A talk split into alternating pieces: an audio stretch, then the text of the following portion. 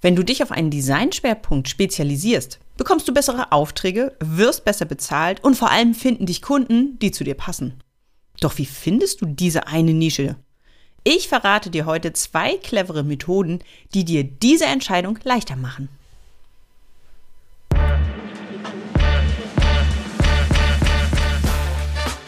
Hallo und herzlich willkommen zu einer neuen Episode im Achtung Designer Podcast. Mein Name ist Gudrun Wegener und in diesem Podcast dreht sich alles um die Frage, wie man großartige Designs gestaltet und auch großartig vom Designer sein leben kann. Bist du bereit? Dann lass uns loslegen. Mal ein Logodesign für einen Handwerker oder ein Webdesign für eine große Anwaltskanzlei. Als nächstes, wenn die passende Anfrage kommt, auch noch eine Präsentation für den Sportverein um die Ecke. Wenn dein Arbeitsalltag im Moment noch so aussieht, dann hast du ein Problem, denn du hast keinen Designschwerpunkt. Stellt sich natürlich die Frage, wieso bringt ein so ein breites Angebot nicht weiter? Denn natürlich kannst du als selbstständige Designerin, als selbstständiger Designer ganz unterschiedliche Leistungen anbieten. Vor allem dann, wenn du vor deiner Selbstständigkeit schon viel Berufserfahrung in ganz unterschiedlichen Bereichen gesammelt hast, dann ist die Versuchung groß, wirklich einfach alles für alle zu gestalten. Und wenn die entsprechende Anfrage von dem Kunden kommt, dann nimmst du sie auch an. Immerhin musst du ja deine Miete bezahlen. Auf die Dauer stößt du mit diesem Designbauchladen aber an deine Grenzen. Zum einen ist es schlichtweg unmöglich, in allen Designbereichen auf dem aktuellen Stand der Technik und der Entwicklung zu sein. Und zum anderen ist eine ganz logische Konsequenz, dass du nicht nur an den Projekten arbeiten kannst, die du haben willst. Und machen wir uns nichts vor, auch der zehnte Flyer wird dich nicht zufrieden machen, wenn du eigentlich viel lieber online arbeiten willst und Websites programmieren. Diese fehlende Spezialisierung ist auch der Grund, warum die wirklich tollen Aufträge ausbleiben. Denn Auftraggeber arbeiten gerne mit Experten zusammen. Und nicht nur Auftraggeber, sondern Menschen generell. Man arbeitet immer gerne mit dem, der sich wirklich mit dem Thema auskennt. Und deine Kunden wollen wissen, dass ihr Projekt bei dir in den allerbesten Händen liegt. Und das geht nicht, wenn du von allem ein bisschen was anbietest. Erst wenn du dich auf einen Designschwerpunkt spezialisierst, wirst du die Aufträge erhalten und umsetzen, wegen denen du dich eigentlich selbstständig gemacht hast. Okay, soweit, so gut. Aber was genau heißt denn jetzt eigentlich Designschwerpunkt? Also wie groß oder wie klein muss denn eine Nische sein, dass man überhaupt von so einem Spezialgebiet sprechen kann? Ich habe mich mal ein bisschen schlau gemacht und bin dem Ganzen auf den Grund gegangen und habe für mich einfach festgelegt, dass es grundsätzlich zwei Möglichkeiten gibt, wie man seinen Leistungsumfang spezialisieren kann. Variante 1 ist die vertikale Nische. Das bedeutet, dass du dich auf eine ganz bestimmte Branche spezialisierst und deine Leistungen dann auf diese eine Kundengruppe zugeschnitten anbietest. Lass uns das mal ganz praktisch machen. Ähm, ich gebe dir mal drei Beispiele. Also, du hast eine vertikale Nische, wenn du zum Beispiel nur Designs für Handwerker und deren Familienbetriebe gestaltest. Oder wenn du nur Internetseiten ganz speziell für Ärzte und den medizinischen Bereich machst. Oder wenn du sagst, ich arbeite nur für Einzelunternehmer und Solopreneurinnen aus dem Bereich Ernährung, Fitness, Sport. Nur für die setze ich Designanfragen um.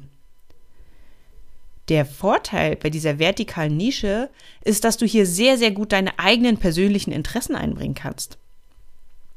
Wenn du dich zum Beispiel auf Designs für den Tanzbereich spezialisierst und selber als Hobby wahnsinnig gerne tanzt oder das schon viele, viele Jahre machst, dann hast du eine wahnsinnig große Nähe zu diesen Themen. Du kennst genau die Mentalität deiner Kunden. Du weißt, was deinen Kunden wichtig ist, du sprichst die gleiche Sprache, du kennst die typischen Fachbegriffe. Du bist mit all diesen ganzen Hintergrundthemen absolut vertraut. Das ist großartig und das hilft dir sehr. Auf der anderen Seite hat man aber natürlich den Nachteil, dass das Leistungsspektrum, was man anbietet, echt groß ist, weil die meisten Kunden dann auch gerne dieses rundum sorglos Paket von dir haben wollen. Das heißt, du bist vom Logo über die Internetseite zum Flyer, zum Tag der offenen Tür, zu irgendwelchen Animationen, du bist wirklich die, die oder der erste Ansprechpartner für alle diese Dinge. Das wiederum, also diese unglaubliche Vielfalt, kann ein Nachteil für dich im Designalltag sein. Ganz anders ist das bei der horizontalen Nische. Hier machst du es genau andersrum. Das heißt, du spezialisierst dich auf ein ganz bestimmtes Designprodukt und bietest das für Kunden aus allen Bereichen an.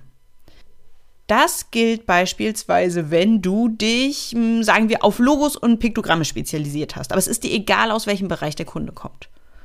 Oder du bist einfach die Expertin oder der Experte für die Umsetzung von WordPress-Websites. Damit kennst du dich absolut aus, das ist dein Ding und es ist für dich egal, woher der Kunde kommt. Oder du sagst, ich mache Präsentationen für meine Kunden, aber immer nur in PowerPoint. Also dann wäre quasi PowerPoint das Medium, womit du dich super gut auskennst und du machst es für alle Kunden. Hier ist der Vorteil ganz klar dein Expertenstatus für deinen Designbereich. Irgendwann gibt es, äh, wenn wir bei dem WordPress-Beispiel bleiben, irgendwann gibt es einfach kein Problem in WordPress, was du nicht schon mal für einen Kunden gelöst hast. Und so viel Vorkenntnis macht es dir natürlich ganz leicht und erleichtert dir insgesamt die Zusammenarbeit mit Kunden enorm, weil du diese Probleme total schnell lösen kannst. Was ein bisschen tricky ist an dieser horizontalen Nische, ist einfach, dass Kunden, je nachdem aus welchem Bereich sie kommen, natürlich auch immer eine unterschiedliche Mentalität mitbringen. Dadurch, dass die Kunden so verschieden sind, ist in der Zusammenarbeit manchmal einfach ein bisschen Fingerspitzengefühl gefragt. Und du musst dich natürlich bei jedem neuen Auftrag in das Vokabular und einfach diese beruflichen Besonderheiten deiner Kunden einarbeiten. Musst du dich jetzt sofort entscheiden? Jetzt, wo du diese beiden Methoden kennst? Äh, nein, alles cool. Diese zwei Nischenmodelle sollen es dir nur leichter machen, bei der unglaublichen Vielzahl an Möglichkeiten zu erkennen, was für dich leichter ist. Also je nachdem, ob du von der Kunden- oder von der Designproduktseite her denkst, ergeben sich ja ganz verschiedene Designschwerpunkte. Natürlich kannst du auch sagen, hey, ich kombiniere horizontale und vertikale Nische und mache zum Beispiel nur noch PowerPoint-Präsentationen, aber für den Medizinbereich, für nichts anderes. Kannst du auch machen, dann wird es umso spezieller. Das heißt, du hast wahrscheinlich weniger Mitbewerber. Aber ähm, an dieser Stelle nur noch mal überprüf einfach, ob die Nische dann nicht zu klein wird. Also ich sag mal, wenn du ist jetzt ein überspitztes Beispiel, aber einfach um es nochmal zu verdeutlichen. Wenn du sagst, du willst nur Produktdesign machen für Imker aus Brandenburg, die sich auf Rapshonig spezialisiert haben, dann wird es natürlich schwierig genug, Kunden zu bekommen. Also es ist völlig okay, beide Modelle miteinander zu kombinieren, aber guck, dass dann trotzdem die Schnittmenge immer noch groß genug ist.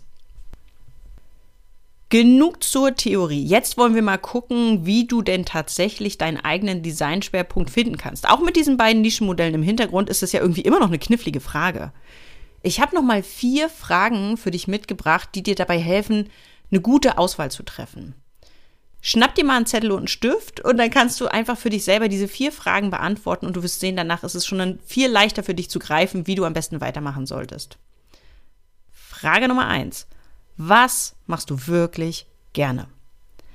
Denk mal zurück an die letzten Aufträge, die du für Kunden gemacht hast. Welche Projekte haben dir besonders gut gefallen? Wo mochtest du das Thema von dem Auftrag? Oder war es vielleicht anders, du mochtest das Thema gar nicht so, aber dir gefiel einfach das Designprodukt? Oder waren es die Menschen, war es der Bereich, wo die herkamen, mit dem du einfach gern zusammengearbeitet hast? Was führt dazu, dass du einen Designauftrag wirklich gerne machst? Notier es dir. Frage Nummer zwei. Welche Designs bewunderst du? Jeder Kreative hat einfach bestimmte Vorbilder und hat Lieblingsdesigns. Das ist ganz normal und es geht wirklich jedem so. Aber hast du schon mal ganz bewusst geguckt, ob die Designs, die du anbietest, auch in die gleiche Richtung gehen? Gestaltest du wirklich solche Dinge, die du bei anderen bewunderst, die dich triggern, die dich herausfordern, die du schön findest? Hier auch wieder ein Beispiel. Wenn du Kinderbuchillustrationen liebst, aber immer noch vor allem technische Zeichnungen für die Industriemaschinen gestaltest, jetzt als Beispiel, dann ist das ein Widerspruch in sich. Wenn du solche Gegensätze bei dir wahrnimmst, also einen Unterschied zwischen dem, was du selber bewunderst und gut findest und dem, was du tatsächlich machst, dann ist es auch ein guter Zeitpunkt zu überlegen, ob du deinen Designschwerpunkt vielleicht neu ausrichten möchtest. Frage Nummer drei. Welche Designs fallen dir leicht? Auch für uns Designer und Designerinnen ist Zeit im Designalltag natürlich ein ganz entscheidender Faktor. Und da spielt es keine Rolle, ob du deine Designs nach Stunden kalkulierst oder ob du mit einem Festpreis arbeitest. Tatsache ist, dass jede gesparte Stunde, die ist einfach wirklich Gold wert. Vielleicht hast du bis jetzt schon festgestellt, dass es einen Designschwerpunkt gibt, bei dem dir die Erstellung und Kreation neuer Ideen besonders leicht fällt. Das ist auch mein guter Hinweis dafür, dass du das als dein Designschwerpunkt mal genauer unter die Lupe nehmen solltest. Und Frage Nummer vier. Was wird von Kunden gebraucht? Das Leben ist kein Ponyhof, wie man immer so schön sagt. Und auch für uns als Designer und Kreative ist einfach klar, wir brauchen Auftraggeber, die für unsere Arbeit bezahlen. Daher lohnt sich, wenn du deinen Designschwerpunkt neu definieren möchtest, auch einfach mal die Überprüfung, wie denn die Marktsituation ist. Also es nützt nichts, wenn du dich auf etwas mh, mm, besonders Kleines, Spezielles festlegst und dann gibt es dafür überhaupt gar keine Kunden. Also auch da lohnt es sich zum Schluss nochmal gegen zu checken, wie ist denn überhaupt die aktuelle Marktsituation. Diese zwei Nischenmodelle und auch die vier Fragen helfen dir dabei, dich auf eine bestimmte Richtung zu spezialisieren. Aber bevor du jetzt überall irgendwas festlegst, einmal noch mal kurz durchatmen. Du musst dich nicht von heute auf morgen entscheiden. Also nimm den Druck raus und lass dir da wirklich Zeit. Guck einfach mal so ein kleines Stückchen nach vorne. Schau, was dir gefällt, was dich voranbringt. Wirklich entscheidend ist nämlich nicht, dass du von heute auf morgen direkt so einen neuen Designschwerpunkt in Stein meißelst, sondern entscheidend ist, dass du dich jeden Tag so einen kleinen Step in eine bestimmte Richtung weiterentwickelst. Also Schritt für Schritt gehst du auf ein bestimmtes Ziel zu, statt dich einfach nur völlig frei und ungeplant von so Angebot zu Angebot treiben zu lassen. Pass die Feinheiten deiner Spezialisierung immer wieder an deine neuen Erkenntnisse an. Mit jedem neuen Auftrag lernst du ja was dazu und jeder neue Auftrag hilft dir auch dabei zu überlegen, geht das jetzt in die richtige Richtung, ja oder nein. Du lernst auch wahnsinnig viel aus Fehlentscheidungen.